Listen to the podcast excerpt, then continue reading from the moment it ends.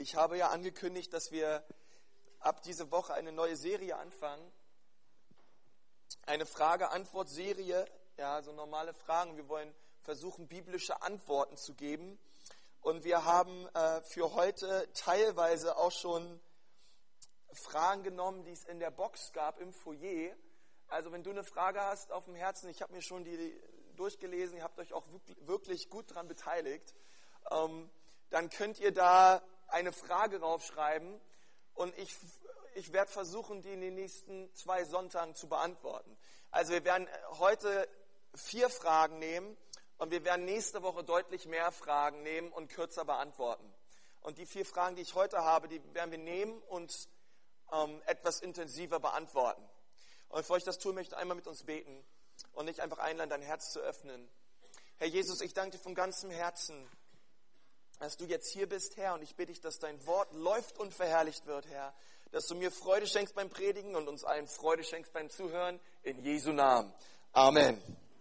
Es gibt so ein paar Grundregeln, damit wir alle wissen, was ich meine. Und erstmal ist die Grundlage ist auf jeden Fall, wir glauben, dass die Bibel Gottes Wort ist. Ja? Und wir glauben, dass die Bibel sehr relevant ist und Antworten hat auf alltägliche Fragen. Das ist erstmal äh, so der Grundrahmen. Ähm, wenn du also eine Frage hast und die Bibel beantwortet diese Frage ganz direkt, äh, werde ich sie natürlich ganz direkt aus der Bibel beantworten. ne? Nun, es gibt Fragen, die beantwortet die Bibel nicht direkt. Ja? Und ähm, dennoch gibt es biblische Prinzipien, die wir nehmen können, um Fragen zu beantworten, die die Bibel nicht direkt beantwortet. Und wenn ich biblische Prinzipien nehme, dann sage ich euch das auch. Nun, es gibt so manche Fragen, da gibt es noch nicht einmal so richtig Prinzipien für, die etwas schwer sind zu beantworten, die nicht in der Bibel sind. Manchmal bringen auch Prinzipien nichts.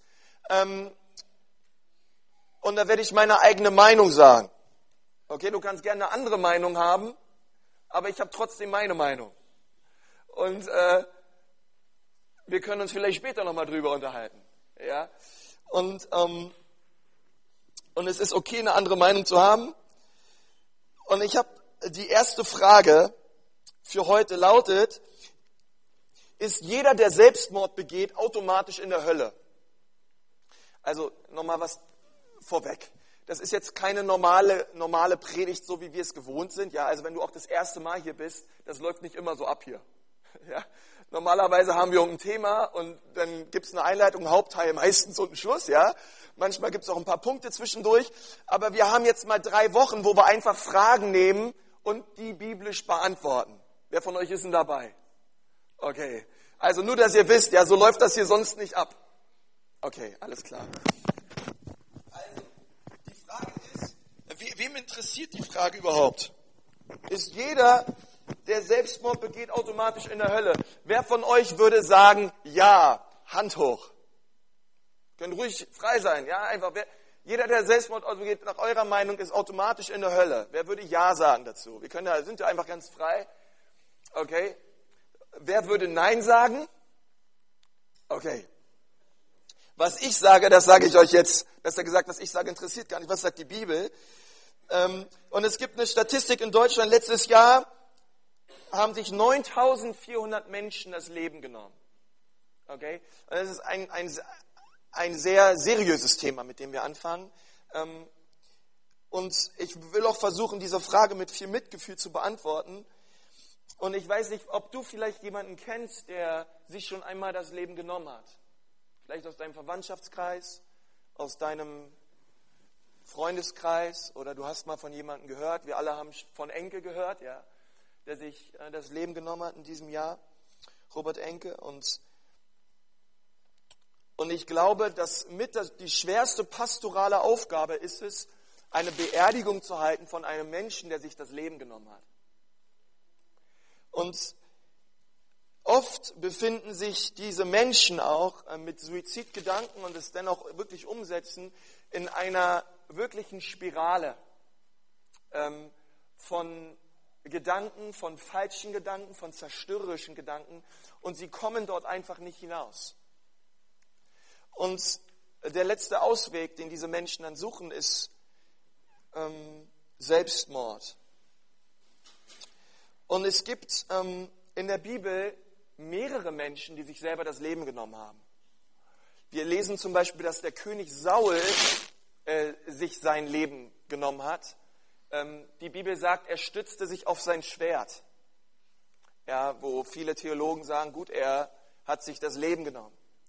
Ähm, ein anderes bekanntes Beispiel ist sicherlich Judas Iskariot, ähm, der sich selber das Leben genommen hat. Im Neuen Testament, in der Apostelgeschichte 1 lesen wir darüber, wie er sich vom Felsen stürzte auf einen Acker. Und, und es ist interessant, ich habe das früher auch geglaubt. Ich habe früher geglaubt, dass jeder, der sich selber das Leben nimmt, in die Hölle kommt. Weil das Leben ist etwas, was Gott dem Menschen geschenkt hat. Und was maßt der Mensch sich an, dieses Leben sich selber zu nehmen, was Gott ihm doch geschenkt hat? Und ich glaube, die Menschen, die das glauben, dass jeder Mensch, der sich selber das Leben nimmt, automatisch in die Hölle kommt, sie nehmen vorwiegend einen Vers und der steht, können wir mal zusammen in 1. Johannes 3, Kapitel 15. Das ist so die gängige, der gängige Vers und dort steht, jeder, der seinen Bruder hasst, ist ein Menschenmörder. Und ihr wisst, dass kein Menschenmörder ewiges Leben hat in sich. Ja, also Menschenmörder, ja, und dann, und dann, wird so argumentiert, gut, das ist ein Menschenmörder, aber ähm, sich selbst morden ist auch ein Menschenmörder. Du bringst dich selber um, dein eigenes Leben. Und so wird argumentiert mit diesem Vers, ähm, wobei ich glaube, dass dieser Vers, ähm, diesen Vers für diese Argumentation zu nehmen, geht ein bisschen dran vorbei mit dem, was Johannes hier meint. Und zwar redet er im Kontext über die Bruderliebe, die zwischenmenschliche Bruderliebe. Und er redet darüber, ey, wie kannst du sagen, dass du Gott nachfolgst und ihm liebst, wenn du doch deinen nächsten Bruder hast? Und Jesus sagt in der Bergpredigt, ähm, dass der, der nur zu seinem Bruder sagt, du nah, ähm, das ewige Feuer in der Hölle verdient. Ich möchte, ähm, also von daher denke ich, dass dieser Vers nicht der relevante Vers ist, um das zu begründen, dass jeder Mensch, der sich selber umbringt, automatisch in die Hölle kommt. Wir lesen nämlich von einem Beispiel in der Bibel, noch im Alten Testament, wo jemand sich das Leben genommen hat. Wer von, vielleicht fällt es jemand nein von euch. Wer fällt euch noch ein im Alten Testament, wer sich das Leben genommen hat? Ich helfe euch. Simson. Okay? Simson ähm, hat sich selber das Leben genommen. Er stand sozusagen in seinen letzten Atemzügen zwischen den Säulen, als die Philister ihre Big Party gemacht haben. Und er hat gesagt, hey, ich bete, dass die Kraft des Heiligen Geistes noch einmal über mich kommt. Und ich hier, alle, die hier diese Party machen, für die falschen Götzen mit mir umkommen. Und indem er das Haus, was über ihn war, zum Einsturz gebracht hat, ähm, hat er damit auch das riskiert, sich selber das Leben zu nehmen. Später lesen wir sogar in Hebräer 11, dass Simson mit aufgezählt wird als einer der Glaubenshelden. Deswegen glaube ich nicht, dass jeder Mensch, der sich selber das Leben nimmt, automatisch in die Hölle kommt. An dem einfachen Beispiel von Simson. Simson ist nicht in der Hölle. Und ähm, er hat sich selber das Leben genommen. Okay? Das ist ähm, soweit dazu. Und ich glaube, ähm, dass Jesus jede Sünde vergibt. Also, wenn wir uns fragen, gut, aber wo kann denn derjenige, der sich das Leben nimmt, nochmal zu Jesus beten, Herr, vergib mir doch die Sünde, die ich gerade getan habe. Und da möchte ich gerne nochmal einen Vers mit euch anschauen, der steht in Römer 5, Vers 1.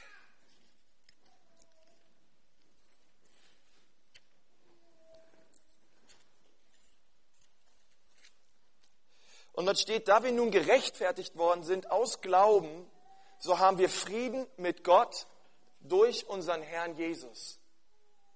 Okay, diese Frage greift nun wieder auf eine andere Frage.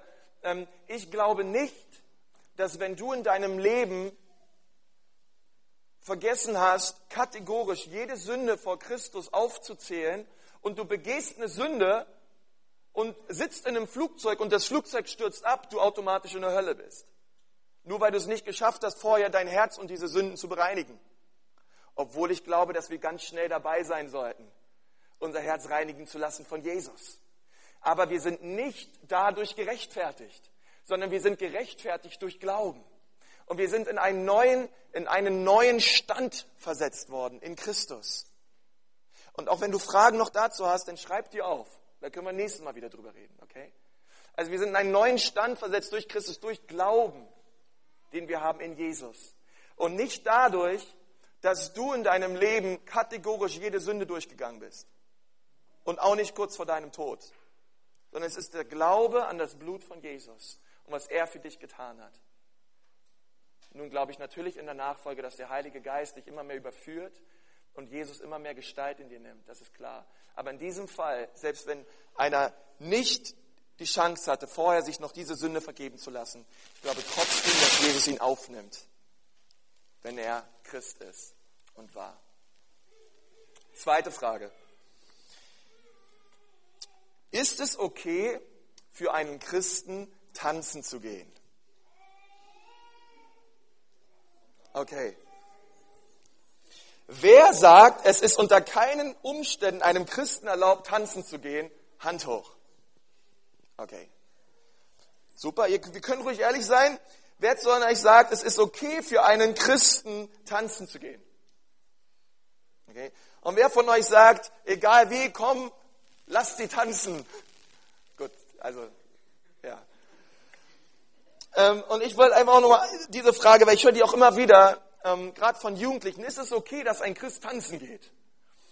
Wer von euch hat schon mal sich diese Frage gestellt? Okay, weil die kommt öfter vor. Ich glaube, da sind noch mehr, die sich nicht gemeldet haben. Und ich möchte euch sagen, es gibt eine Stelle in Prediger 3, Vers 4. Ähm, und vielleicht können wir die mal zusammen uns anschauen. Dort steht, es gibt eine Zeit fürs Weinen und eine Zeit fürs Lachen, eine Zeit fürs Klagen und jetzt lass uns mal zusammenlesen, eine Zeit fürs Okay. Das ist erst, was die Bibel ganz klar sagt. Es gibt eine Zeit fürs Tanzen. Unmissverständlich. Prediger 3, Vers 4. Ähm, und offensichtlich sagt die Bibel, dass Tanzen erlaubt ist. Nun möchte ich anders argumentieren und sagen, es gibt zwei Arten von Tanzen. Nicht jedes Tanzen ist gleich. Ähm, und ich würde das einfach noch differenzierter sehen und einfach sagen, dass die nicht einfach nur sagen, okay, es gibt eine Zeit zum Tanzen, lass uns rausgehen und shaken, okay? Ähm, sondern es gibt unterschiedliche Arten von Tanzen und ich, es gibt so ein ganz, ganz kreatives, es gibt gutes Tanzen es gibt schlechtes Tanzen. Okay? Ich möchte erstmal kurz über das gute Tanzen reden. Wir sehen gutes Tanzen, zum Beispiel lesen wir im Psalm 149, Vers 3, lasst uns loben seinen Namen mit Tanzen. Ja, da steht also die Elberfelder übersetzt mit Reigen, ähm, aber das hebräische Wort, was da steht, Mafkol, heißt ganz eindeutig mit Tanzen. Lasst uns loben den Herrn mit Tanzen. Also es gibt eine Form des Lobpreises, wo wir tanzen. Und ich glaube, manchen von uns würde es auch gut tun, Sonntagmorgen sich etwas mehr zu bewegen. Ähm, ich denke auch besonders, wenn wir so einen Hinblick auf, auf die kalten Winterzeiten, äh, die kommen auf uns zu. Ja, und wir tun manchmal gut daran, uns mehr zu bewegen, weil wenn wir dann alle hier gemeinsam stehen und draußen ist es bitterkalt und keiner bewegt sich, ich sagte, die wird ganz schnell kalt werden. Es gibt eine Zeit zum Tanzen, sagt die Bibel. Und das gleiche steht auch nochmal in Jeremia 31, Vers 4, falls du mitschreibst. Und tanzen ist also auch eine Form von Anbetung. David tanzte vor Gott und Miriam tanzte auch. Und es gibt allerdings auch eine, eine Art von Tanzen, die nicht gut oder nicht göttlich ist. Und da führt die Bibel auch eine Reihe von Beispielen an. Beispielsweise, als Mose vom Berg kam mit den Tafeln in der Hand, mit Josua zusammen, und da sah er, und da sagte Josua zu Mose, es ist Geschrei im, Lager. Und da sagte Mose in 2. Mose 32, Vers 19, nein, es ist Gelächter wie bei einem Tanz. Und wir kennen die Situation. Mose kommt mit Jose runter vom Berg und er sah das Volk Gottes um das goldene Kalb herum, was Aaron davor gegossen hat, mit dem Volk tanzen. Und das ist nicht das gute Tanzen, was ich meine, was da geschehen ist. Als Mose aber nahe zum Lager kam und das Kalb und das Tanzen sah, entbrannte sein Zorn und er warf die Tafeln aus der Hand und zerbrach sie unten am Berge. So ist Tanzen also für einen Christen okay. Ich würde sagen, wenn es gutes Tanzen ist, dann schon. Und wir wollen die zwei Dinge gleich noch mehr definieren. Ähm, beispielsweise können es Beitänze sein, Gruppentänze sein, Tänze zwischen Mann und Frau, ja, Tänze bei einer, bei einer Feier. Wir haben zum Beispiel, wir sehen zum Beispiel die Geschichte vom verlorenen Sohn in Lukas 15, wo der verlorene Sohn nach Hause kommt und der Vater, der ein Bild ist für Gott, den Sohn annimmt. Und den ganzen Tag auf ihn gewartet hat. Jeden Tag war er draußen und der Sohn kam und die Bibel sagt in Lukas 15, Vers 25, dass er für ihn ein Fest ähm, tat, wo viel Tanzen war. Lukas 15, Vers 25. Und mit schlechtem Tanzen meine ich nicht, dass einer schlecht tanzt. Also ich bin ein schlechter Tänzer. Ja, ich habe mit meiner Frau vorher versucht und so und wir haben uns das so ein bisschen zeigen lassen und ich habe, ich mache immer viel zu große Schritte. Ja, und dann haben wir da getanzt auch so bei unserer Hochzeit und, und es hat nicht. Also ich bin ein schlechter Tänzer. Aber das ist nicht das, was ich mit schlechter Tanz meine. Versteht ihr, oder? Ja, ich jetzt die begrüße, sind hervorragende Tänzer. Ja, oder hier äh, Helmut und Annemarie, also wenn man die dann sieht, das fließt richtig, ja. Aber das ist nicht das, was ich meine, okay? Sondern es gibt ähm, eine schlechte Art. Zum Beispiel in Matthäus 14, 6 bis 7, da lesen wir, dass die Tochter der Herodia, die tanzte vor Herodes. Und es gefiel dem Herodes. Und er hat zu dir gesagt, ey Puppe, was immer du willst, das gebe ich dir. Und sie sagt, ich will den Kopf vom Johannes dem Täufer. Und ich sagte, die Herodia, die hat nicht einfach nur vor Herodes so irgendwie äh, nett getanzt oder so, sondern das war richtig anzüglich. Es, Herodes hat sie mit Lust in den Augen angeschaut. Und es hat ihm gefallen, was sie getan hat. Es war ein anzüglicher Tanz, wahrscheinlich sehr sexy. Und es war auf einer falschen Art und Weise mit der falschen Motivation. Und wir müssen auch sehr vorsichtig sein, auch wenn wir diese Frage beantworten. Es ist okay, wenn ein Christ tanzen geht. Ähm, und ich möchte schlechtes Tanzen definieren an zwei Punkten. Erstens, schlechtes Tanzen versetzt dich in ein schlechtes Umfeld.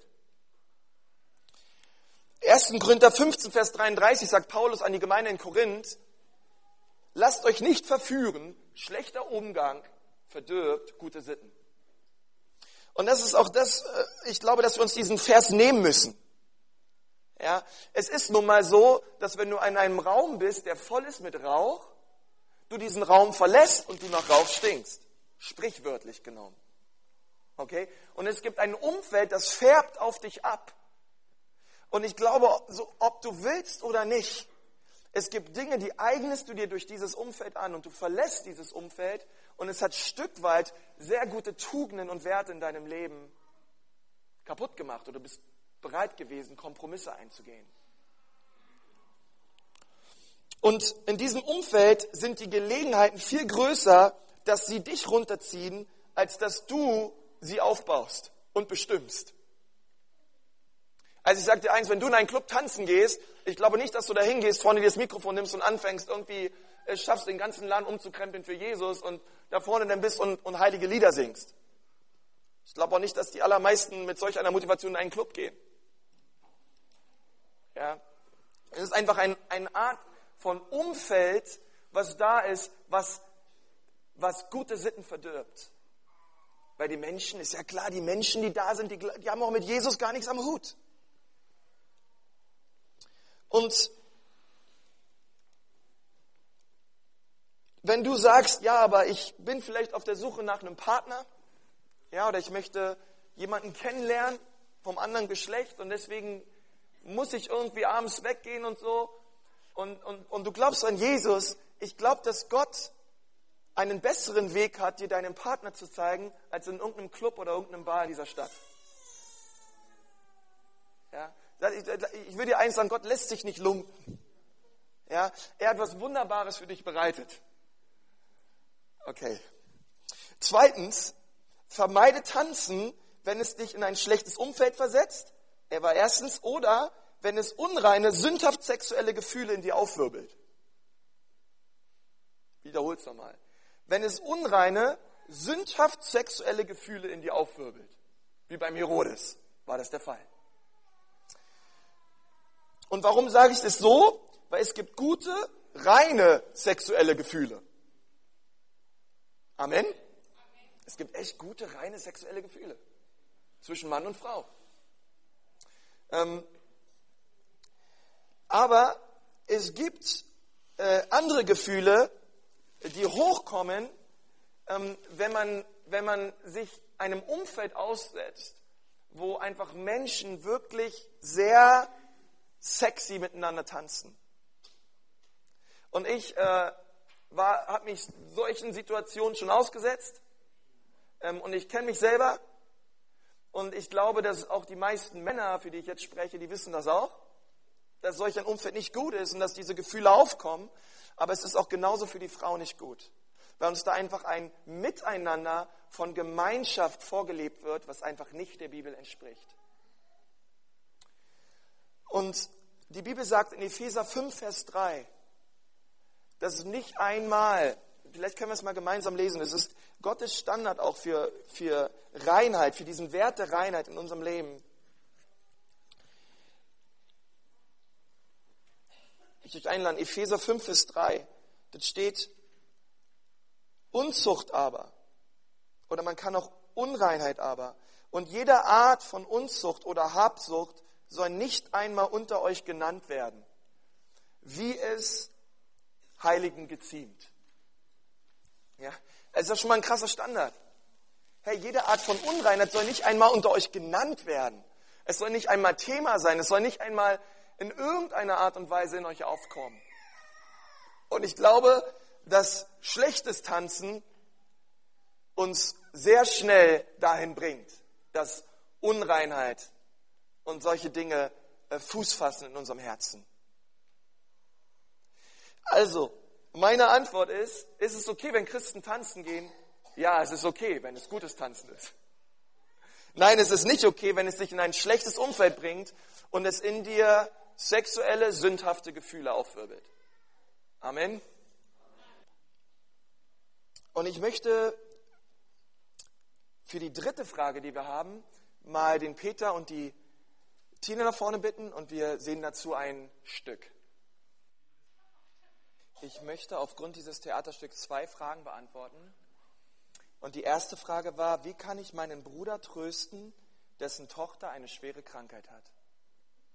Und die zweite Frage war, warum passieren guten Menschen schlechte Dinge? Zur ersten Frage, wie kann ich meinen Bruder trösten, der eine schwere Krankheit hat? Ähm, und ich möchte, möchte euch vier Punkte nennen. Und der erste Punkt ist, als Christen ist unser Trost auch in solch einer Situation letztendlich nur in Christus. Seiner Vergebung und seiner Auferstehung. Denn wir werden alle mal sterben. Ob wir fünf sind, ob wir 50 sind oder ob wir 80 sind. Okay, wir werden alle mal sterben und unser Trost ist allein in Christus und in seiner Auferstehung. In alle Ewigkeit. Ähm, das ist so, das ist so der Trost, seelsorgerlich der ultimative Trost. Okay? Ähm, ich glaube, dass jedes Kind in den Himmel kommt. Und der Trost ist, dass Jesus auf sie wartet. Der allererste. Hinein in seine Gegenwart. Unser Trost ist, dass wir einmal mit Jesus sein werden, denn er starb für unsere Sünden, er stand wieder auf und er gab alles von sich, damit wir alles empfängen würden und es ewiglich genießen können in seiner Gegenwart. Der zweite Punkt ist, es ist wirklich wahr auch, was diese Frau hier in dem Stück gesagt hat. Gott verheißt uns, dass uns alles zum Besten dienen wird. Das ist nun mal ein Vers, der dort steht und ich glaube, dass er wahr ist. Das sieht man, wenn er in der Situation steckt, noch nicht. Denn vieles erscheint eher negativ und absolutiv traurig als positiv. Aber so wird es nicht immer aussehen. Aus der Ewigkeitsperspektive her. Der dritte Punkt ist, wie kann ich meinen Bruder trösten, dessen Tochter eine schwere Krankheit hat? Wir gehen hin, wir legen unseren Arm um sie, wir trösten sie, wir sagen ihnen, wir sind mit ihnen, wir weinen mit ihnen. Paulus sagt zu den Römern, weint mit den Weinenden, trauert mit den Trauernden. Und zuallererst drücken wir unser tiefes Mitgefühl aus und sind da für die Menschen, denen es schlecht geht. Das ist, zuallererst, das, ist, das ist so für mich das Ding, wenn ich Leute besuche im Krankenhaus oder zu Hause besuche und denen geht schlecht.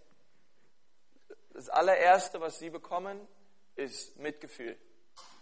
Und die Menschen erstmal in ihrer Situation sehen und verstehen. Den Arm um sie legen und ihnen sagen, dass wir sie lieb haben.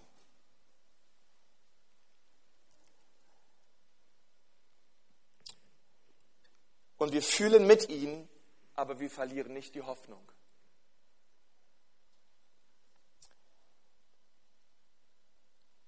Sei mit ihnen, spreche Hoffnung, wenn die Lage hoffnungslos ist. Und sei Christus für solche Menschen, die in Not sind. Und halte sie und ermutige sie. Und der vierte Punkt ist, wie kann ich meinen Bruder trösten, dessen Tochter eine schwere Krankheit hat? Ähm, bete weiter für göttliche Heilung und halte dran fest. Ich weiß nicht, warum manche gesund werden und andere nicht.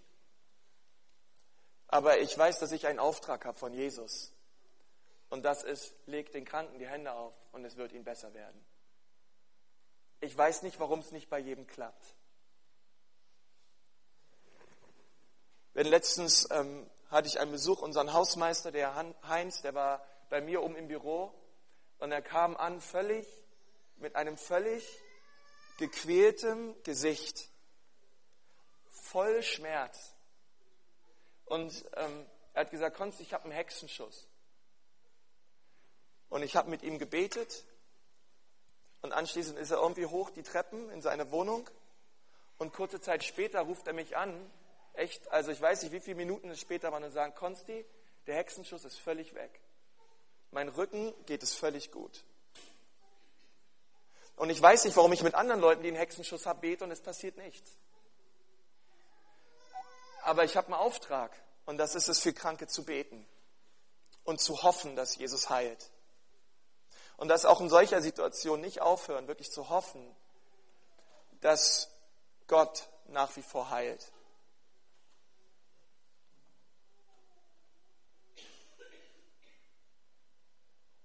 Es gibt in der, in der Bibel mehrere Personen, die wirklich Leid durchlebt haben. Ähm, die allererste Person ist natürlich Hiob, der voll war von Geschwüren, vom Scheitel bis zur Sohle, sich in eine Ecke setzte mit einer Glasscherbe in der Hand und sich jedes einzelne Geschwür aufkratzte, weil er solche Schmerzen hatte. Wir sehen, dass Johannes der Täufer durch Qualen ging, weil er starb brutal in einem Gefängnis und hat dort vorher drin gelebt. Wir sehen, dass Paulus im 2. Korinther 4 immer wieder über die Leiden schreibt, die er durchlitten hat. Öfters gesteinigt, öfters Schiffbruch erlitten und durch viel Not durchgegangen ist. Und wir sehen letztendlich Christus, der nie gesündigt hat und doch elendig am Kreuz gestorben ist. Und ich möchte sagen, zuallererst, dass unsere Welt entstellt und kaputt ist durch die Sünde. Und das war nicht Gottes ursprünglicher Plan, sondern der Mensch hat sich entschieden. Adam wird übersetzt mit Mensch. Und er hatte den ganzen Garten eben vor sich und er konnte alles nehmen, aber der Mensch hat sich entschieden für die Sünde. Und die Sünde hat diese Welt kaputt gemacht. Ich habe letztens mit einem Mädchen am Bahnhof gesprochen und sie hat zu mir gesagt, ähm, ich bin als Kind mehrere Male missbraucht worden. Wo war denn dein Gott, als ich missbraucht worden bin? Und wisst ihr, ich verstehe solche Fragen. Und manchmal bringt es gar nichts, gleich irgendwas loszuschießen an irgendwelchen theologischen Formeln, sondern die Leute erstmal in den Arm zu nehmen und ihnen zu sagen, es tut mir erstmal, es tut mir von Herzen weh und leid, dass dir das passiert ist. Aber andererseits weiß ich auch, dass die Leute, die ihr das angetan haben, mit Jesus überhaupt nichts an Hut haben. Und, und, und so viele Dinge einen für sich erstmal geschehen auf dieser Erde, weil diese Erde entstellt worden ist, der Mensch entstellt worden ist durch die Sünde, für die er sich entschieden hat.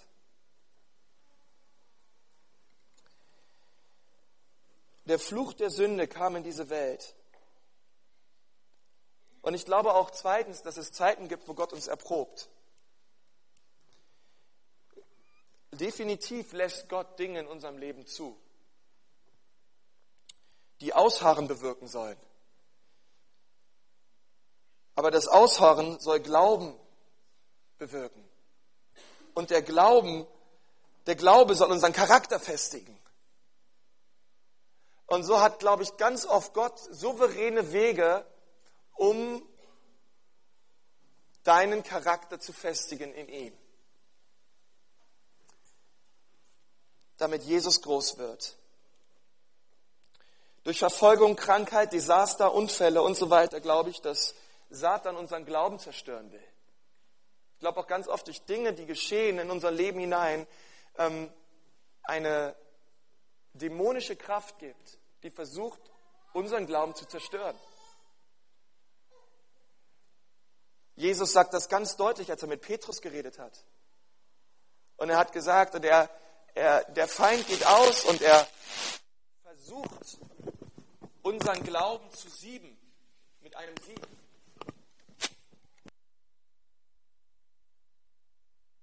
Und das ist so, als würde der Teufel ein großes Sieb haben, die Menschen da reinpacken und sie sieben und versuchen, dass sie durchfallen. Aber Jesus hat damals für Petrus gebetet und er hat gesagt, aber Petrus, ich bete, dass dein Glaube nicht aufhört. Weil der Teufel ist ausgegangen und er wollte deinen Glauben zerstören. Ich aber bete, dass er nicht aufhört. Also gibt es auch in dieser Phase des Leids eine Komponente, die versucht, dich wegzuziehen von Christus.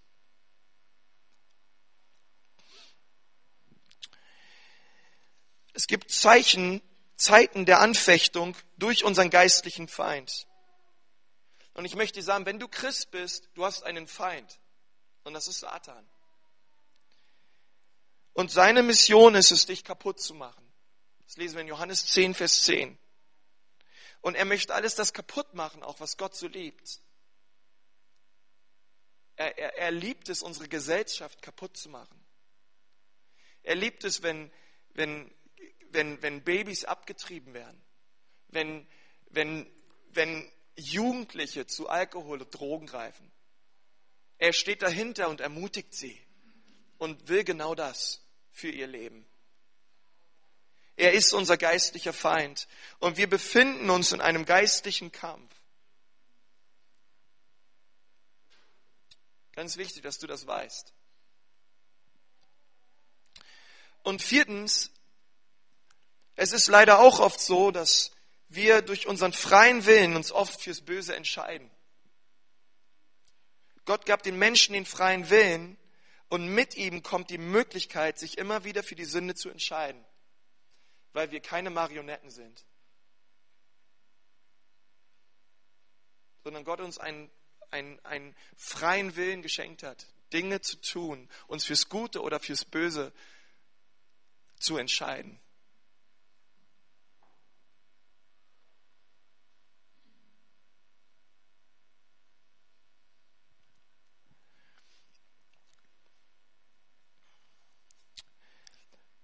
Wisst ihr, ich, umso älter ich werde und umso mehr ich Gott kennenlerne, umso mehr glaube ich wirklich auch an eine göttliche Souveränität. Manchmal irgendwie, ich, ich weiß, dass dieses Kinderlied stimmt, er hält die ganze Welt in seiner Hand, den Vater und die Mutter und die kleinen Kinder und alle. Und ich glaube auch, dass ähm, das Leid uns konfrontiert aber Christus in diesem Leiden hindurch uns trägt und uns zeigt, dass alles, was wir sehen und alles, was wir haben, vergänglich ist. Und er uns in diesen Situationen eine Ewigkeitsperspektive schenken möchte, um uns zu zeigen, um was es wirklich geht. Ich, ich habe mal eine Predigt gehalten, die heißt Hoffnung in der Bedrängnis. Und die, die handelt ganz viel davon, was wir tun sollen in der Bedrängnis. Ich ermutige dich, du kannst gerne ins Internet gehen und sie dir nochmal runterladen und sie dir anhören. Es gibt nämlich in jeder Bedrängnis eine Hoffnung. Und ich, ehrlich gesagt, ich weiß nicht, warum zum Beispiel so etwas passiert, wie wir hier gesehen haben. Ähm, aber ich weiß, dass es eine Hoffnung gibt in der Bedrängnis. Ich weiß, dass es einen gibt, der durchträgt. Ich weiß, dass es einen gibt, der uns stärkt in solchen Situationen. Über Verstehen hinaus. Ich, ich, ich, ich habe Menschen gesehen, die haben erlebt, dass ein Christ stirbt und ich habe viele Menschen erlebt, die nicht an Jesus geglaubt haben und erlebt haben, dass ein Mensch stirbt. Und wenn man sich die beiden Geschichten von diesen zwei unterschiedlichen Parteien anschaut, das ist ein Unterschied wie Tag und Nacht. Weil wir eine Hoffnung haben in Jesus. Mitten in der Bedrängnis. Und ich glaube, dass dieses Kind bei Gott ist. Und ich glaube, dass alle abgetriebenen Kinder bei Gott sind. Weil er sagt, lass die Kinder zu mir kommen. Und das ist unsere Hoffnung. Christus. Es gibt keine andere.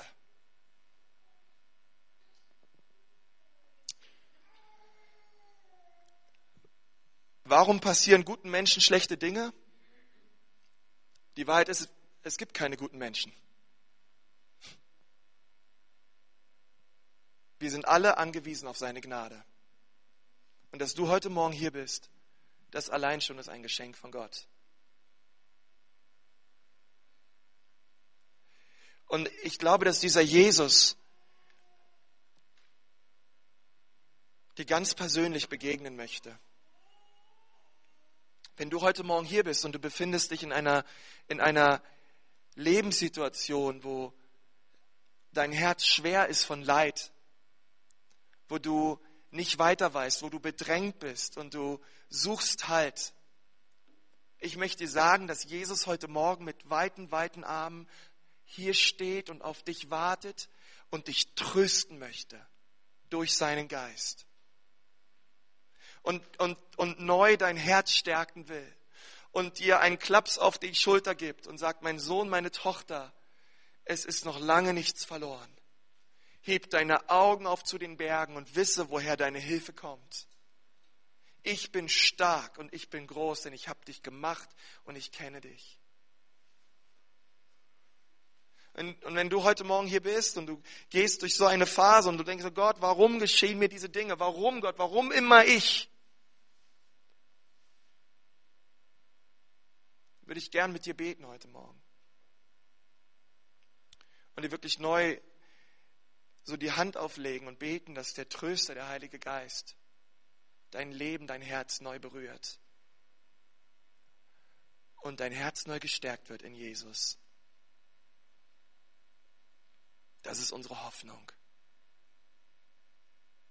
Ich bitte euch mal, dass wir alle zusammen aufstehen.